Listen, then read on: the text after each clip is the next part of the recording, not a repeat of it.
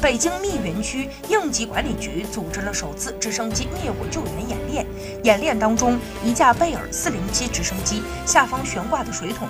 可存水一吨多，精准地将地面上的模拟着火点的红色烟雾给浇灭了。而且救援直升机还在三三零森林火灾现场进行了实地洒水。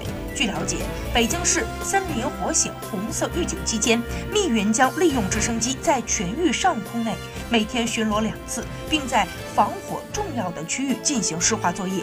通过此次演练，今后直升机灭火将在密云应急救援当中发挥实战作用。